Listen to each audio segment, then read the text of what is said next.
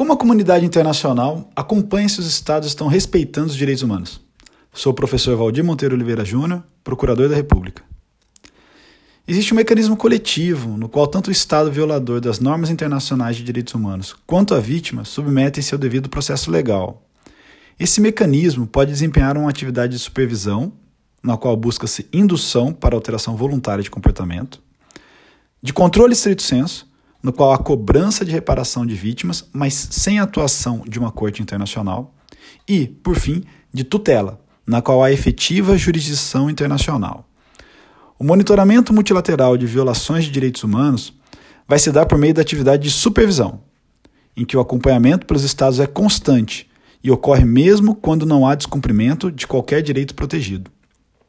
Neste caso, há uma atividade não contenciosa que abrange o sistema de relatórios e os comentários gerais. No sistema global, universal ou unusiano, trata-se de incumbência dos comitês dos Tratados de Direitos Humanos celebrados sob os auspícios da ONU, os chamados Treaty Bodies. No sistema de relatórios, os Estados apresentam, periodicamente, reportes aos comitês com a situação dos direitos humanos no país.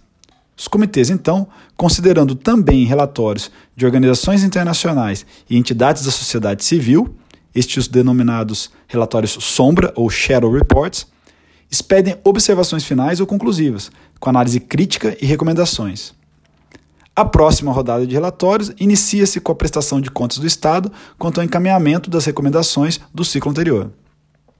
Os comitês também podem, a partir dessa atividade de monitoramento, expedir comentários gerais, que constituem repertório precioso sobre o alcance e sentido das normas de direitos humanos, havendo, por exemplo, mais de 35 observações gerais do Comitê de Direitos Humanos e 21 do Comitê de Direitos Econômicos, Sociais e Culturais, abordando temas como direito à alimentação, direito à moradia, direito das pessoas com deficiência, direito à educação e direito à saúde.